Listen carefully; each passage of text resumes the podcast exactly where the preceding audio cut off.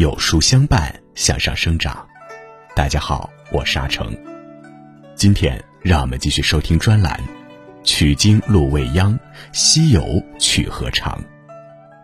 如果您喜欢今天的分享，不妨在文末右下角点个再看。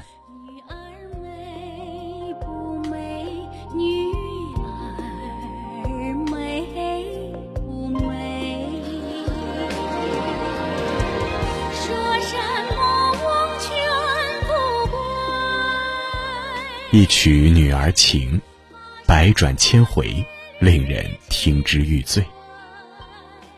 若有来生，唐僧是否弃那一袭袈裟、一身佛法，与他海角天涯？今天，让我们一起来看唐僧与女儿国国王凄美的爱情故事。鸳鸯双栖，蝶双飞。满园春色，惹人醉。悄悄问圣僧：女儿美不美？女儿美不美？说什么王权富贵，怕什么戒律清规？但愿天长地久，与我意中人儿紧相随。一曲女儿情，满面相思泪。《西游记》中最惹人心碎的就是这曲女儿情。诚若女儿心，句句惹人醉。小时候就常听大人们说，这是唐僧唯一的一次动情，也是最难度的关。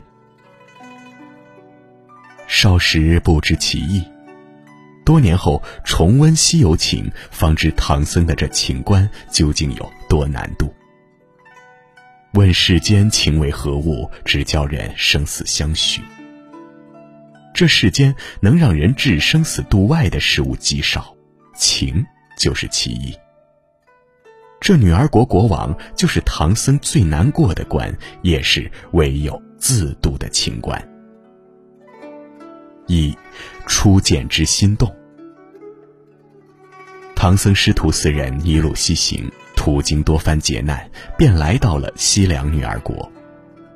唐玄奘和女儿国国王的情节由此开始。那年正值芳华的女儿国国王荣登大宝，正在宫殿前享乐听曲。忽然女官来报，有来自东土大唐的人物造访，心中大喜，便连忙召见。当看到款款而来的高僧面如冠玉、仪态万方之时，他的双眸便就此入了迷，一颗心也就此暗生情愫。唐玄奘在殿前接连三次参见，他都置若罔闻，双眼直盯着玄奘，无法转移。身为一国之王，他坐拥天下，享尽世间荣华富贵。然而遇上唐僧，他却一眼就沦陷了。若说一见钟情为何物，女儿国国王对唐僧的这份情便是如此。直到身旁女官连连提醒，才如梦初醒般。再观这女王容貌，胜过昭君，赛过西施，月宫嫦娥不能比。诚如瑶池中的王母一般的绝色华贵之人，再加上身为一国之王，享人间致富，这样既有赛过西施之貌，还有至高权富的女子，试问天下哪个男子不为之心动？这大概就是为什么用女儿国国王来作为唐僧情节的目的。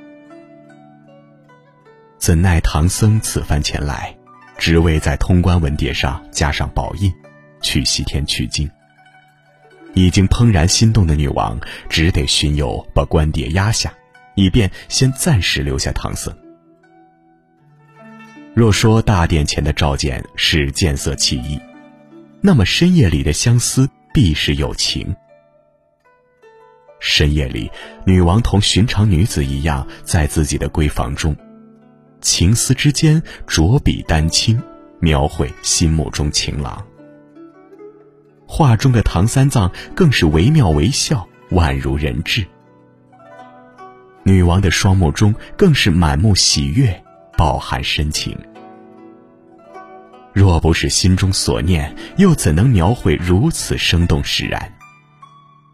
女王深闺里小小情思的举动，仿佛情窦初开的少女，所以才会令人看了不忍伤害。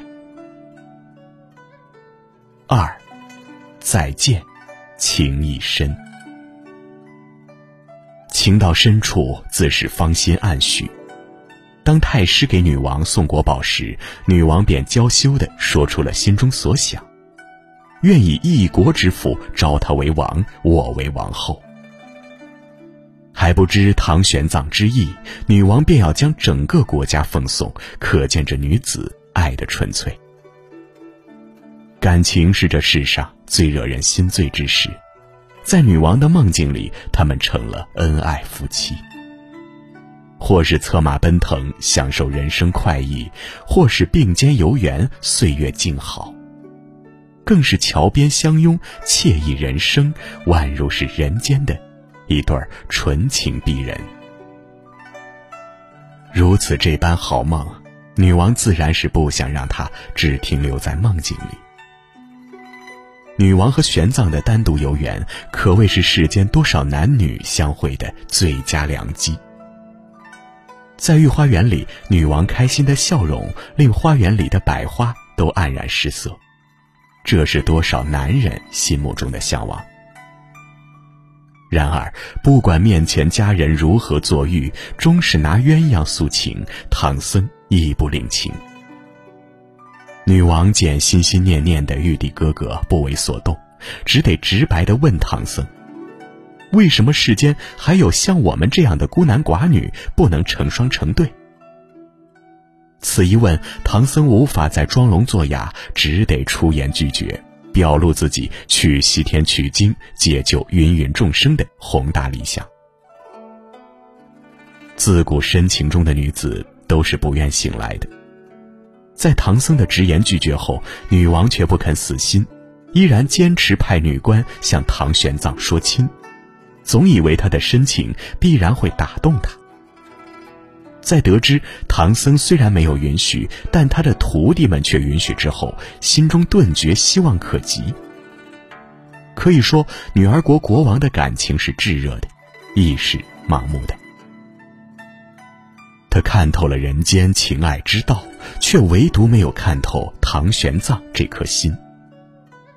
唐玄奘是金蝉子转世，在他的心中，即使人间清欢，也不能与他心中的佛祖相比。世间千般情，困在两难全。若二者必须选择其一，唐玄奘选的是佛祖。三，情节自渡。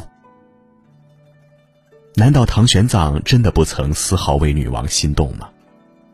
若无心动，何来渡劫？先是初见时的真情流露，再是花园的直言告白，皆是盛情难却。在女官为女王提亲之时，唐玄奘不再是直接拒绝，已有片刻犹豫。可见不知不觉间已动不忍之心。若问情毒的解药是什么？情有心生，唯有自渡。此间孙悟空有意让唐僧答应这门亲事，就看出了此劫的目的。在沙僧担心师傅被邀请去看国宝会不会出事时，孙悟空便说出了其中的秘密。那就要看师傅的道行了。此劫就是对唐僧人心和人性的考验。深夜被邀去看国宝的唐僧，见到的却是深闺中卸下伪装的柔弱女王。在女王的寝室里，孤男寡女，烛光昏暗的氛围里，更是煞是惹人心动。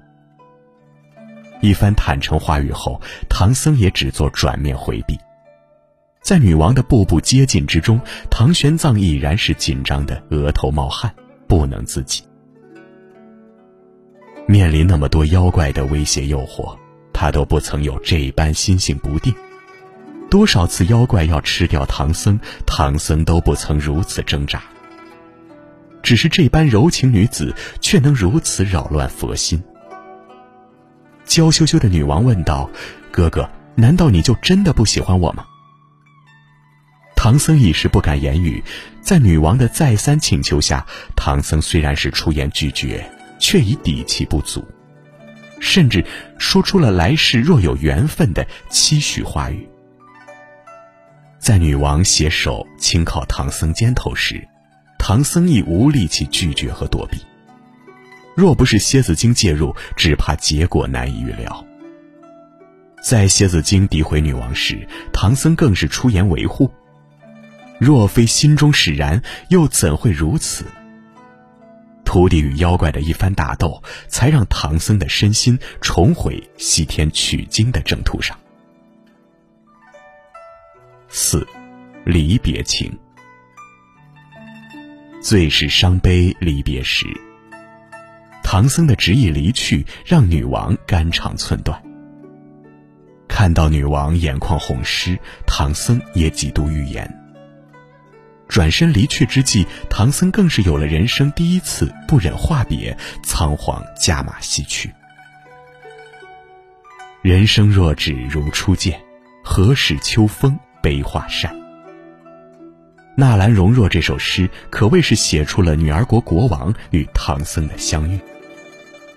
人生如果都像初次相见那般，该多美好，那么就不会有现在的离别相思之苦了。然人世间有诸般事难遂人愿，情字更是惹人怨。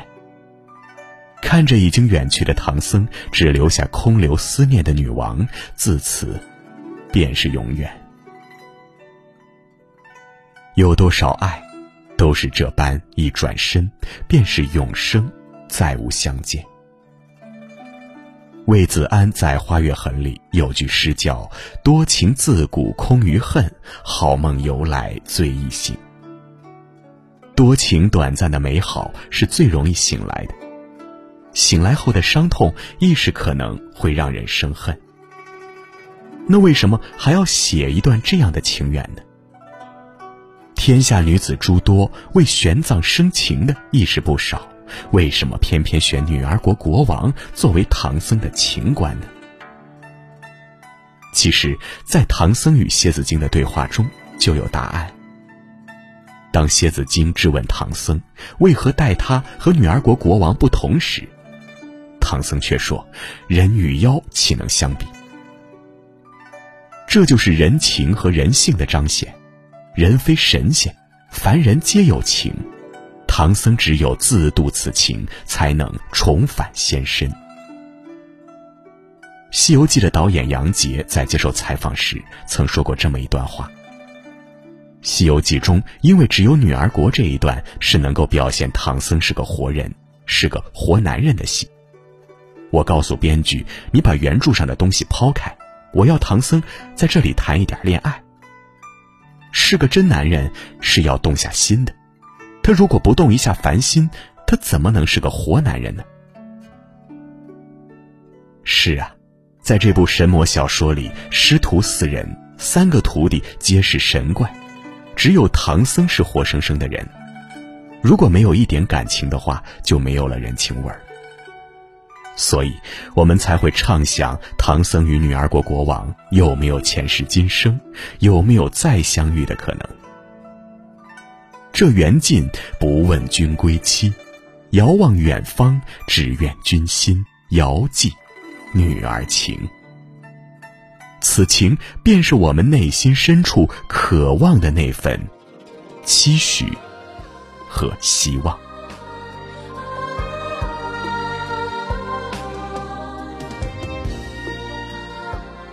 好了，今天的分享就是这样了。如果您喜欢的话，不妨在文末右下角点个再看。《西游记之取经路未央·西游取何长》系列正在连载中，明天我们要讲的是金曲五百年沧海桑田。想知道更多《西游记》的精彩故事，每天记得准时来收听哦。在这个碎片化的时代，你有多久没读完一本书了？长按识别文末二维码，免费领取五十二本共读好书，每天有主播读给你听哦。我是阿成我在山东烟台向您问好。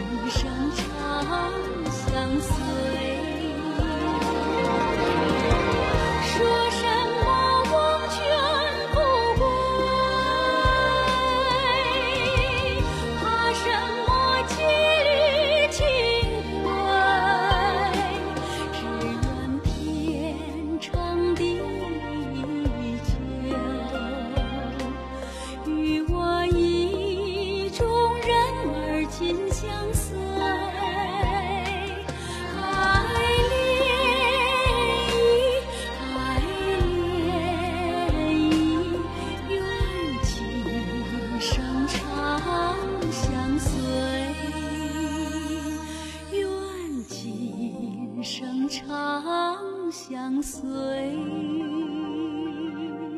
长信。